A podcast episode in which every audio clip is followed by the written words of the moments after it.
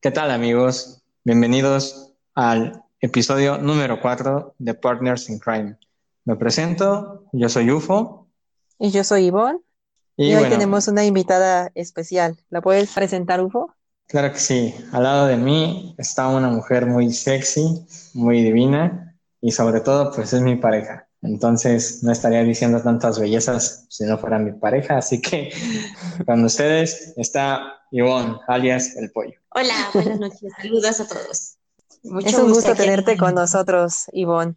La verdad estamos, estamos muy contentos de tenerte el día de hoy y va a ser muy interesante porque eres nuestra primera invitada al podcast y vamos a tener por fin una tercera opinión en todo el caso que vamos a hablar hoy. ¿Qué nos puedes decir, Ufo, cuál es? Bueno, el episodio de hoy se llama Detrás del Hotel Cicel. Cecil. Todos los documentales les decían Cicel, güey. Pero sí, güey. ¿En qué idioma lo viste? En, eh, en, español, España, tío. Joder. Ah, bueno, sí, yo también. ok, entonces voy a dar una muy breve explicación de todo este tema y vamos a adentrarnos un poco más a todo lo que conlleva esta historia del Hotel Cecil. Prácticamente este, te cuenta la historia de un hotel que no está como tal embrujado, pero en el que sí pasan un par de cosas paranormales desde que se fundó, que fue por ahí de, de los años 24 más o menos, o sea, 1924. Y pues bueno, ha habido de todo, ¿no? Fue eh, a sus principios un hotel muy bueno, muy lujoso, donde tenía como que una visión muy nueva para los hoteles. Y después, pues con la caída de la bolsa y todo eso, todo decayó, ¿no? Entonces, entre ello, pues también cayó el hotel, tuvo que bajar bastante la calidad que tenía ese hotel. Y bueno, aparte de todo esto, los sucesos que pasaban eran como que muy bizarros a veces, era muy fuera de lo normal, desde suicidios, desde prostitutas este, que vivían como tal en el hotel, asesinatos y desapariciones. Más o menos de esto trata este, este caso. ¿Quieres dar tu entrada tú? Sí, como dice este UFO, han pasado cosas muy extrañas en este hotel que ya vamos a ir desglosando cada uno de los casos que nosotros encontramos y que nos gustaría dar en este episodio, pero sin embargo creo que hablar en sí de un hotel en general es muy ambiguo porque yo creo que todos los hoteles tienen una historia, sea el hotel más caro al hotel más barato, porque muchas personas siento yo que van ahí muy tristes, deprimidas, y muchas de las veces pues quieren cometer algún tipo de asesinato o suicidio, ¿no? Entonces, yo creo que el Hotel Cecil, al estar en una zona muy de bajos recursos, se prestó muchísimo a esto y como decía Ufo, cuando bajó la bolsa, pues bajó muchísimo sus precios y toda esta gente que tiene estabilidad emocional, pues pudo hacer de las suyas en ese hotel. En uno de estos hoteles es más o menos en los que se suicidó Kurt Cobain. No, esa es otra cosa. ¿Ya puedes dejar a mi Kurt Cobain en paz? Nunca me vas a perdonar por hablar de él en ese podcast. Y también en un hotel de estos es donde Paul y John discutieron. De hecho, desde el episodio 1 ah, a este, todo tiene una ligadura. Una conexión. ¿Me estás hablando de que hay un multiuniverso? Lo hay.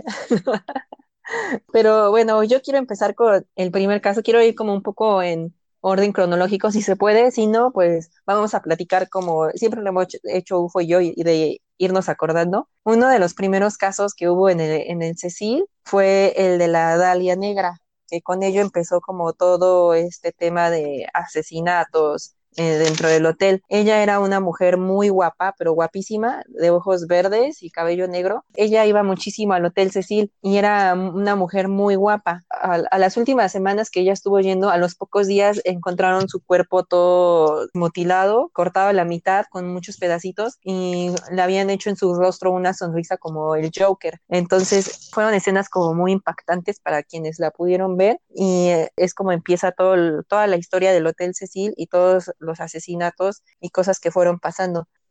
Bueno, en el caso de Dalia Negra, aquí en este caso viene diciendo de que fue tomada, este, la vieron tomando una copa en el bar eh, del Hotel Cecil y a unos, tan solo unos días antes, este, hace como que es un notorio asesinato porque fue muy torturado, o sea, como que la apuñalaron, la cortaron, le quemaron este, el cuerpo con cigarro y todo, o sea, le hicieron sufrir mucho, pero no fue directamente del hotel, sino fue a unas cuadras donde estuvo ya su cuerpo. Pero como que lleva relación de que hubo algo en el hotel que se llevó a cabo ese misterio este, de Dalia. Ese misterio misterioso. Bueno, en realidad no es como que Dalia haya estado ahí echándose las copas nada más. O sea, realmente hay muchas versiones de hecho, la mayoría de las versiones van más para, lo paranormal que lo que puede ser realmente. La versión que no es para nada paranormal te dice que días antes eh, la habían contratado como ella efectivamente era una mujer súper sexy, súper bonita, súper chula. La habían contratado para tomar unas fotos de ella para hacer promoción al hotel. Y pues sí, exactamente después de que se tomó unas copas fue encontrada mutilada y descuartizada y con la sonrisa cortada de oreja a oreja. Entonces, eh, investigadores es la única versión como que hay, porque todo lo demás no hay una fuente sincera que, ajá, sí, o sea, que neta lo diga como de que pues esto pasó así, no, no hay ningún testigo no hay ningún libro, no hay ningún relato que neta te, diga una versión que no sea fuera de lo paranormal. Entonces, esto puede ser un poco de niños ratas o puede ser verdad. Mm, es verdad, porque yo estuve leyendo mucho acerca de que hay investigaciones de todo lo que pasó ello y estuvieron involucrados muchísimas personas de Hollywood, incluso porque como también trabajaba para modelo, entonces dicen que pudo haber sido alguien que estaba en el medio, pero obviamente como estas personas ya sabemos que tienen mucho dinero y que son capaces de pagar lo que sea para que no se salgan sus nombres manchados, pues se pudo haber ocultado ahí yo estuve viendo que en este caso el asesino estuvo mandando como sus cosas quemadas de Dalia a la policía y cartas escritas así con periódico, recortadas las letras y así, dando como varias pistas y decía que él era el asesino de Dalia y que únicamente iba a declarar ante el público en general el caso si le prometían que le iban a dar 10 años de cárcel, pero nunca se declaró, nunca salió a la luz porque pues esta persona nada más mandaba esas cosas. Sin embargo, dicen que sí es el asesino porque tenía cosas personales de Dalia. Y otra cosa que yo estuve leyendo es que dijeron que pudo haber sido un doctor de los más reconocidos en ese entonces de Los Ángeles, porque los cortes que tenía el cuerpo de Dalia eran muy precisos. Entonces mm, era muy complicado que alguien que no fuera experto o no fuera un cirujano pudiera hacer esos cortes, porque sabían exactamente dónde cortar el cuerpo para que no se salieran como sus intestinos, sus órganos, y quedaba muy bien separado. Entonces, esto también dicen que por eso era una persona que tenía mucho dinero y que sabía hacer este tipo de trabajos. Entonces, con el tema de Dalia, yo creo que obviamente, evidentemente hubo una brutalidad, pero fue, fue un asesinato más que nada, o sea, fue un acto de tortura, no fue como que algo paranormal. Entonces, como tú dices, bueno, como dijiste de cronológicamente, yo creo que un dato importante que también debería mencionar antes de todo esto es que antes de que se creara este hotel, el cual se creó con aproximadamente un millón de, de dólares, decían que esa era tierra maldita porque ahí estuvo viviendo Alistair Crowley, el cual, por cierto, Ozzy Osbourne le escribió una canción que se titula Mr. Crowley. Y ese señor se hacía llamar como el mismísimo anticristo. Entonces, pues como que los que hicieron el hotel como que dijeron, ah, pues no mames, güey, o sea, cuesta un millón, güey, está barato, es buena zona, ¿por qué no? Entonces se aventuraron a hacer el hotel y bueno, según por todo este tipo de cosas, es que hay profecía de que está maldito y la chingada, ¿no? Pero regresando al tema de Dalia, lejos de ser algo pues fuera de lo normal, pues simplemente creo que fue alguien loco. Sí, alguien que estaba enfermo de sus capacidades mentales y la vio a ella y la mató. Yo estuve leyendo que incluso decían que había estado involucrado su papá. Eso la verdad ya no lo investigué a fondo, pero pueden ser muchas personas, ¿no? Pudo haber sido desde un güey que era muy adinerado y se acercó a ella y le gustó, o pudo haber sido él, porque dicen que tenían muchos pleitos y que nunca se llevaron bien y tenía como cierto odio y resentimiento hacia ella, pero pues es algo que nunca vamos a saber. Y a partir de ahí es donde ya empiezan como, más que nada asesinatos dentro del hotel, pues sí, pero hay una persona, un asesino serial que fue muy famoso en el hotel, que se llama Richard Ramírez y él asesinaba... El stalker de la noche. Ándale, sí, él mismo. Se volvió muy famoso porque era un asesino serial y vivía dentro del Hotel Sacil y los huéspedes incluso ya lo conocían y dicen que sabían acerca de sus asesinatos, que él las mañanas llegaba desnudo y así andaba caminando por los pasillos del hotel y cuando veían eso es porque sabían que ya había asesinado a alguien. De hecho, adelantándonos un poco de casos a todo este tema del hotel, se dice que cuando encerraron al stalker de la noche, su fecha de, bueno, o sea, haz de cuenta, no cumplió como que su condena, o sea, ese güey se murió adentro en la cárcel. Y el año en el que él se muere fue el año en el que esta Elisa desaparece. No, Elisa fue en el 2013. Por eso ese año se muere él. Wow, eso no lo sabía. Ese es un dato súper interesante. Antes de que nuestros radioescuchas empiecen a preguntarse quién es Elisa, es un caso que vamos a tocar más adelante que fue de los últimos que se presentaban en el hotel y es como volvió a resurgir todo este tema de todo lo que ha pasado y todos estos misterios, todos estos asesinatos, toda esta prostitución que se lleva a cabo dentro de este hotel. Bueno, Richard, pues obviamente era una persona que cometía crímenes terribles, era una persona satánica y Creo, no estoy muy seguro, la cifra de personas que mató adentro del hotel llegó a ser de 10 personas. Y pues nada, yo siento que si le damos un poco más de credibilidad a todo lo que investigué del caso, de que, por ejemplo, la gente sabía que pues tal vez ahí vivió el señor Crowley, tal vez Richard decidió hospedarse en el hotel por adoración al diablo, por adoración a Crowley. Entonces, llámalo secta, llámalo sanatismo, como tú lo quieras llamar, pero siento que todo esto desenlaza pues prácticamente toda, toda, toda la historia del hotel, ¿no? Desde una persona loca que, que mata y tortura a una modelo, no sé, como que todo este tipo de personas siente que son tocadas por las manos de Satanás, llámese como un Richard Ramírez, como un Charles Manson, como quien sea, como que todos perciben señales y yo siento que, que este dato si es verdad, que aparentemente es verdad, del señor Crowley, puede ser que, que alguien loco, puede ser que misma magia negra,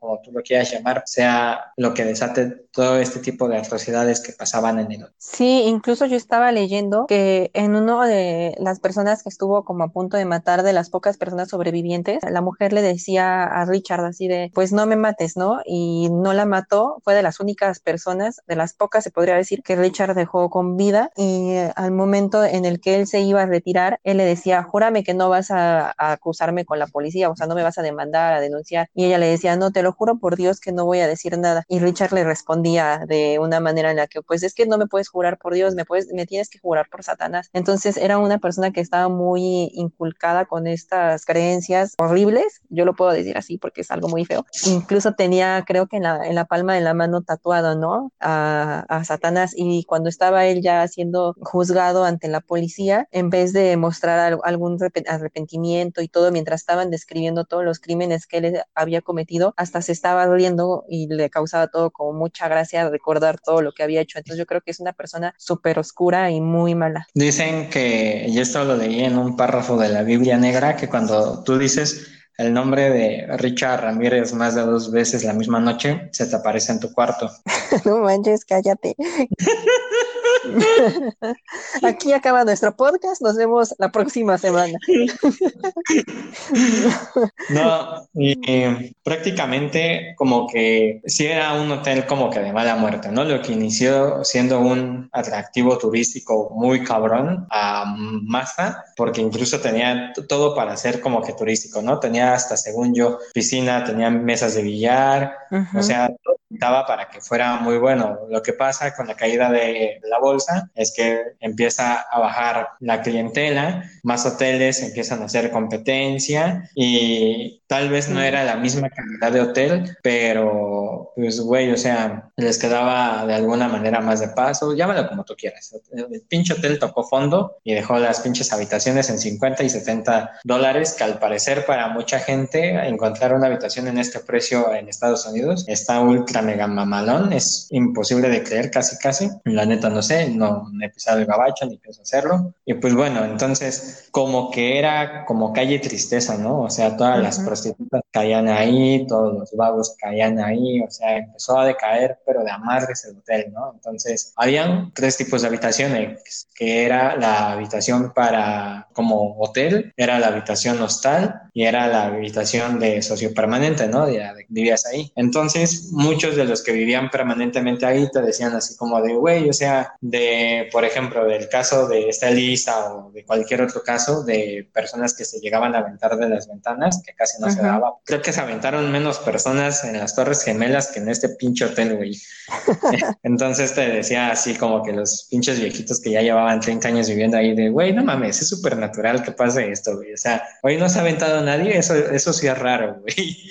Entonces, de hecho, sí. paredes eran muy como que finas, podías escuchar prácticamente todo y la calidad de las habitaciones estaban en malísimos estados, el personal era muy mierda, de hecho en varias habitaciones del hotel encontraban ratas y cucarachas. Qué asco. Sí, lo que dices es tan cierto. Yo creo que ese hotel, pues al final lo descuidaron tanto y incluso estaba yo leyendo que hasta la fecha la gente puede entrar y, y, subes, estás por todo el hotel, caminas, vas y vienes y la gente que está ahí pues nunca te dice nada, ¿no? Es como algo más de paso porque pues es tan barato que la gente únicamente lo utiliza para estar ahí y es tan, pero tan barato que como lo que decía Ufo, hay gente que pues vive ahí en lugar de comprar o rentar un departamento porque le sale muchísimo más barato rentar los cuartos de ese hotel que irse a rentar un departamento en una zona más bonita o todo eso. Entonces, la gente ya está acostumbrada a que siempre hay asesinatos, siempre hay violaciones, siempre hay suicidios y siempre hay una historia que contar en ese hotel. De hecho, el último año que estuvo como que para habitarse como hotel, fue en el 2015. Actualmente, güey, se supone que el 2019 tendría que haber abierto de nuevo como hotel. Lo iban a reconstruir, pero, o sea, muy, mm, no muy escasas cosas, porque el lobby iba a quedar igual, o sea, como ya es como del país. Como arquitectura. Sí, como que ya historia, ¿no? Historia. Este, dijeron, güey, o sea, lo puedes cambiar, lo puedes remodelar, pero el pinche lobby lo dejas como está, cabrón. Dijeron, órale, jalo. Entonces, literalmente, desde el 2015 hasta el 2018, los únicos que podían entrar y salir eran los huéspedes permanentes, porque al parecer creo que tenían ya un pinche acuerdo, un contrato o algo de por medio para que esos clientes ya fueran permanentes. Entonces, ah, con toda la situación, ah, de hecho ya no se llama así el hotel, le pusieron el nombre de la avenida sobre la que está, según yo. Mm, no me acuerdo cómo se llama, pero igual leí que, que incluso fue a partir de que esta Elisa ya, ya se había ido a hospedar allá, ya tenía otro nombre, pero ya para pasar a la... Sí. No, todavía no. sí. Y te voy a decir por qué no, pero en un poquito más adelante. Entonces, haz de cuenta que para el 2019 esta madre ya tendría que haber estado, pues para habitarse. Hoy es 23 de mayo del 2020, probablemente este podcast lo puedan escuchar a partir del 24, 25 de mayo del 2020, pero actualmente estamos viviendo en una situación con un coronavirus 19 que aparentemente es mega mamalón, la pinche enfermedad, o sea, te mata bien cabrón. Entonces, todos los hoteles están cerrados actualmente. Entonces, no sé si esto afectó también a este pinche hotel, pero la gente creo que ahorita está más empeñada en vivir que empeñada en buscar información de este hotel, güey. Entonces, no tengo información actual de ahorita, pero lo que sí sé, güey, es que cuando esta Elisa fue, güey, uh, igual, un pinche loco. Hay, hay muchos bueno, antes de yo darte mi teoría de Elisa, güey, quisieran de ustedes decir algo. Sí, antes de pasar ya con el tema de Elisa y que les contemos quién es, quién fue, cómo se perdió, etcétera, nada más quiero dar un último comentario, que hubo una persona dentro del hotel que también fue otro asesino serial que fue igual muy famoso, que él únicamente fue al hotel a asesinar gente haciéndose pasar por un escritor súper famoso, su nombre es Jack Unterberg, y él fue a repetir los mismos pasos que el famoso Richard Ramírez. Entonces, él fue a asesinar igual muchísimas mujeres, a estrangularlas, pero incluso hasta se hospedó en el mismo cuarto que estuvo Richard, porque él quería ser como la copia de Richard y lo imitó muchísimo. Entonces, este fue el último caso de, asesino serial, por así decirlo, que se presentó en el hotel. Y ya de ahí nos brincamos hasta el 2013, cuando pasa lo de Elisa. Entonces, ahora sí, cuéntenos. Según yo, lo que acabas de decir sobre Jack fue en la habitación 923 y fue en la misma habitación en la que se llegaban a aventar personas como la señorita Uten, entre otros. La historia de, de Elisa, prácticamente a, a, grandes rasgos y siendo muy breves para ahorita adentrarme un poco más a todo esto, se trata de una estudiante que quiso darse como que un break, se fue a vacacionar por cuatro días y en el último día en el que estaba en este hotel, pues nada más hay un video de ella en el elevador, como que sufriéndola, como que se le, se le hacía chiquito, güey. Dijo, güey, ¿qué pedo? Como que me siento mal. Y se le apareció un negro y la mató. no, no es cierto. Pero vaya, prácticamente hay muchas historias. Una de ellas es que la chica era depresiva, güey. Y vaya, yo me estoy yendo tanto por las historias reales como por las paranormales, ¿no? Al final del día creo que nadie sabe bien qué pedo. Entonces, dicen que fue suicidio. Y hay otra historia, de hecho, este es un mito urbano. Dicen que cuando tú presionas las teclas de un elevador en cierto orden, puedes abrir un portal. Entonces, al momento en que ella está apretando las teclas del elevador, no sé si ves que en el video, pueden meterse a ver el video, está en YouTube, lo pueden ver donde quieran. Este también es esto también es mentira tuya. No, te lo juro, es que, es que mi mamá está aquí con cara de sorprendida, quiere venir a dar saludos para el programa. Ven acá. Da saludos, de, saludos para el programa, señora, a todos nuestros fans. Qué pinche miedo. Para no dormir esta noche. Nos vemos, señora, que esté bien. Hoy tuvimos muchos invitados a este podcast. Me estoy muy contenta. Los siguientes van a ser de Rasmus. A huevo que sí. ¿Qué te iba a decir? Y pues bueno, ah, no, no, de hecho es muy en serio. Puedes investigar, puedes poner. Es cierto que, que en un elevador puedes abrir una dimensión. Entonces se supone que Elisa abrió una dimensión, obviamente, pues en su pendejismo, ¿no? O sea, no crees que ella dijo a huevo, hoy voy a descubrir la realidad cuántica, ¿no? O sea, apretó unas cifras, güey, sumale que todavía este pinche hotel está maldito, güey, entonces, según esto, se dice que la mandaron a una dimensión y que cuando empieza, cuando sale del elevador y empieza a menear las manos, es como que está tratando de detener, de hecho, a este, ¿cómo se llama? A este pendejo a Ricardo Ramírez. Entonces le dice así como de, no, güey, no me mates, por favor, ¿no? Y ya le dijo, no, güey, ya perdoné a una pendeja, no puedo perdonar a dos.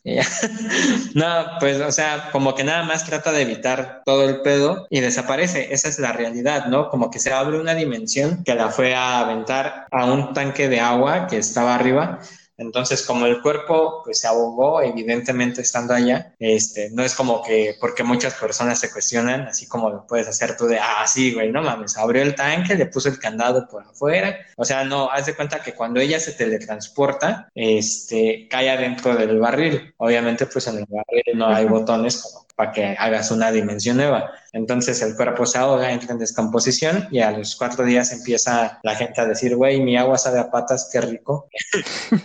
y pues ya, ¿no? Se dan cuenta que pues la chica estaba muerta ahí en el barril. Esa es mi teoría, esa es a la que más apuesto yo. Y saliéndome un poco de tema, güey, yo siento que no es tan imposible que a veces una persona alcance su, su intelecto al 100% y pueda abrir cosas de las que uno no está ni siquiera seguro puede ser capaz de abrir o de cerrar, como tal vez una dimensión cuántica o como tal vez lo sea una historia urbana de un hotel que está satanizado, todo puede ser real hoy en día, entonces no, no dudo ni un poco que pudo haber abierto algo que ni ella supo cómo cerrar y se fue a la mierda, ¿no? O sea, los mutantes están allá afuera, güey, a la orden del día, entonces yo le atribuyo un poco eso.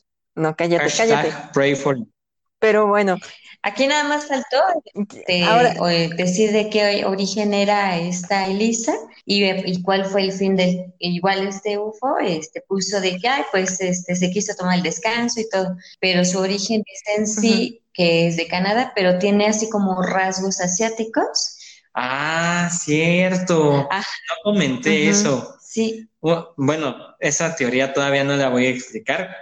Habías dicho que ya había dado mi teoría, pero no, güey, no la he dado. Así que sigue. Sí, y ella pues decidió tomarse el descanso, pero el detalle es de que ella tiene así como que esos rasgos asiáticos y además este, según a ella, como tenía ese tema de la depresión, pues pensaron de que ella misma se hizo daño, pero al hacer la autopsia este, toman en cuenta de que no tiene ningún tipo de sustancia, por lo cual ahí tienen así como que sorprenden de que qué es lo que pasó, pero aparte como ven los movimientos de las manos, la reacción de la paranoia, pues no ven ninguna sombra, no ven nada más que sus movimientos y la forma en cómo está viendo del otro lado de la, del ascensor.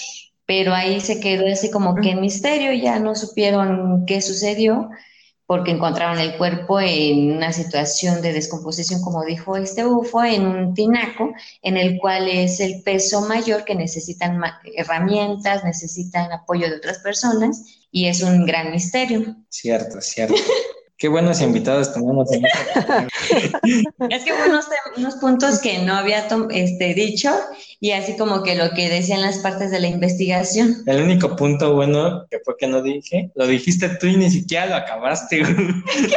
¿Qué? No, pues ya te, lo voy a robar más al bueno, pero en sí la, gente decía que eran como muchas cosas. Uno, que podía haber sido lo que ya mencionaron, su depresión. Otro, que pudieron haber sido los empleados del hotel, que ellos mismos la mataron. De hecho, el video viene editado y le falta un minuto y ya hay muchas personas en YouTube y expertos en edición que lo confirman y dicen que en ese minuto que le falta eh, fue editado por, por el personal del hotel porque sale alguien del hotel y podía haberse involucrado. Entonces no querían como hacer eso y está editado el, video y dicen son tres opciones. En realidad, no una que es la paranormal, dos que es que fue el asesino a alguien del hotel, uno de los empleados, y tres que ella misma se suicidó por sus problemas de depresión. Entonces, yo creo y yo opino que es se suicidó. No es, no me, es algo que obviamente no me consta, pero ella dejó y hasta el momento tiene su, una de sus redes sociales abierta, donde ella publicaba muchas cosas tristes y ponía que le gustaba estar sola, que le gustaba la soledad, y ponía que estar triste estaba bien, que era normal, y ponía imágenes como todas emo, ¿no? De personas solitarias, como tristes.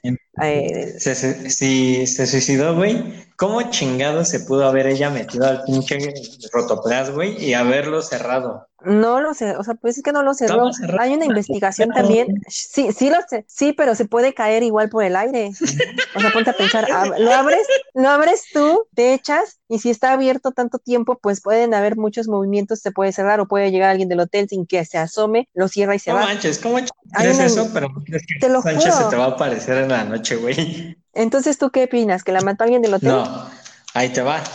Unos dos meses antes fue un pinche cabrón al hotel, subió unas fotos a Instagram y de hecho ya las borró, de hecho esa cuenta ya no existe, era un güey que estaba obsesionado con las asiáticas. Entonces, mm. yo digo que ese cabrón la mató, pero eh, de hecho ese güey había subido sus fotos tipo noviembre del 2012, ella se muere en enero del 2013, yo digo que ese güey nomás andaba ahí como que al tiro del pedo, güey, y la mató, la escondió y ya, pero fue ese güey, fue un cabrón que estaba obsesionado con las chicas asiáticas que habitaba ese hotel. Entonces, güey, si hay un cabrón. Entonces sí fue alguien del hotel. No, era un... O sea, tal vez no fueron los trabajadores, pero sí fue un huésped, como dices. Pues sí, güey, pudo haber sido alguien enfermito. Yo digo que ella se suicidó porque hay una investigación también donde muestran, en, en los videos que nosotros vimos, fue, decían mucho que era casi imposible que subieras, ¿no? Y que abrieras el tinaco y que llegaras hasta arriba sin que las puertas sonaran porque tenían como una alarma y que si la abrías sonaba en todo el hotel. Bueno, no sonaba en el hotel, pero les avisaba directamente a los trabajadores. Y esta chava va al hotel a, a ver ver cómo estaba todo este movimiento y se da cuenta que no es imposible subir por las escaleras, que a pesar de que son 700 cuartos, ah, puedes subir dos, dos o tres pisos y te puedes subir por las escaleras y llegas rápido. Y la puerta que te lleva a los tinacos siempre está abierta, que no, o sea, que es muy fake, que tenga mucha seguridad y todo, que siempre está abierta y que es muy fácil llegar hasta arriba. E incluso fue a ver lo de los tinacos y dice que no son tan pesados, o sea, la, donde se cierra y que no están difíciles de abrir. Entonces, como ella no se había tomado todas sus pastillas antidepresivas ese día y tenía síntomas como bipolares, pudo entrar en una etapa de psicosis e incluso de alucinaciones, ¿no? Porque pues en el video sí se ve que lo que decías, el movimiento de las manos y que estaba toda nerviosa y como loca. Entonces pudo incluso estar viendo gente y todo y le entró la, locura, la desesperación e incluso lo pudo hacer inconscientemente, no es como que haya dicho, ah, sí, a huevo, me voy a morir así. O sea, yo digo que no, que incluso lo pudo haber hecho así, todo inconsciente, sin, sin pensar pues que ya no iba a pasar porque no estaba en sus cinco sentidos. Pues yo nada más sé que todos los que han hablado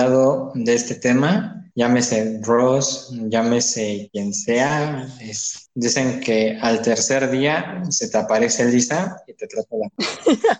ya cállate, no se nos va a aparecer nadie. Güey, ¿por qué estás tan segura? Estás en tu cuarto sola, güey. Pero no se me va a aparecer nadie. Porque tal vez ya estás muerta. Tal vez tú, también. Tal vez quien nos está escuchando también está muerto y nada más somos un producto de su imaginación para que no se sienta solo. Probablemente en otra dimensión. Tal vez Elisa está escuchando esta mamada en el elevador y por eso se mató.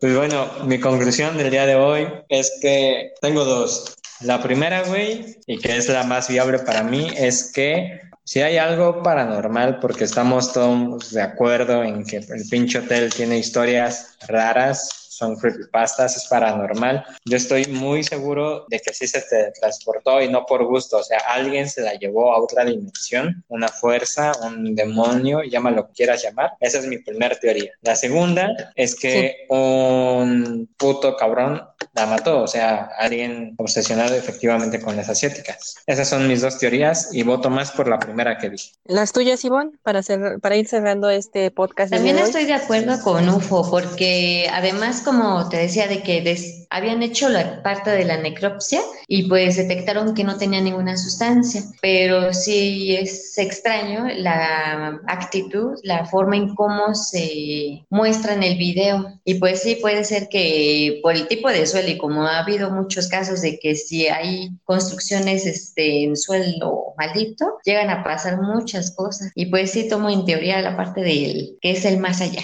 Hizo cosas que no debía en el elevador. Yo creo que también tengo dos teorías. Una, que el hotel sí está maldito y todas las personas que llegan a vivir ahí o que llegan a hospedarse viven algo paranormal o una de dos, o se acostumbran o el lado psicópata o lado loco que tenían lo acaba explotando más su ser y acaban cometiendo estos terribles, ya sea asesinatos, suicidios o no sé. Y la otra, yo creo que Elisa, que aquí también tengo dos teorías, creo que la pudo matar un empleado del hotel, como creo que se pudo haber suicidado porque no tenía ningún golpe en su cuerpo, no tenía señas de que la habían violado, no tenía señas de drogas, entonces pudieron haber sido cualquiera de esas dos situaciones.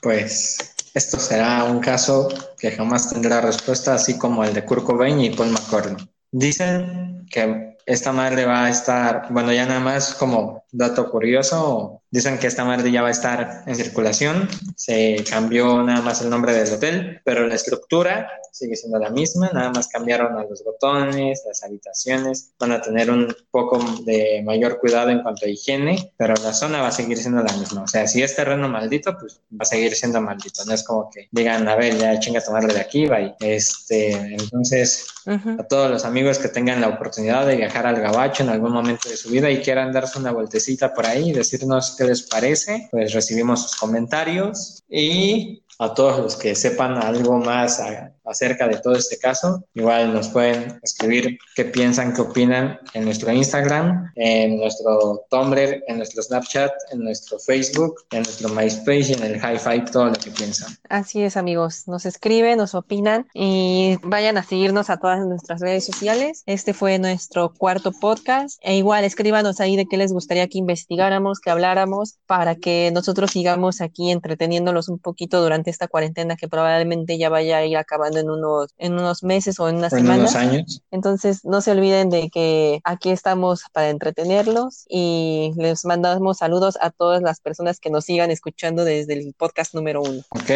pues muchísimas gracias. Yo me despido. Yo fui UFO y espero seguir siéndolo. Yo fui Ivonne y lo voy a seguir siendo. Y yo soy Ivonne, alias Pollito. Y pues muchas gracias por la invitación y pues besos.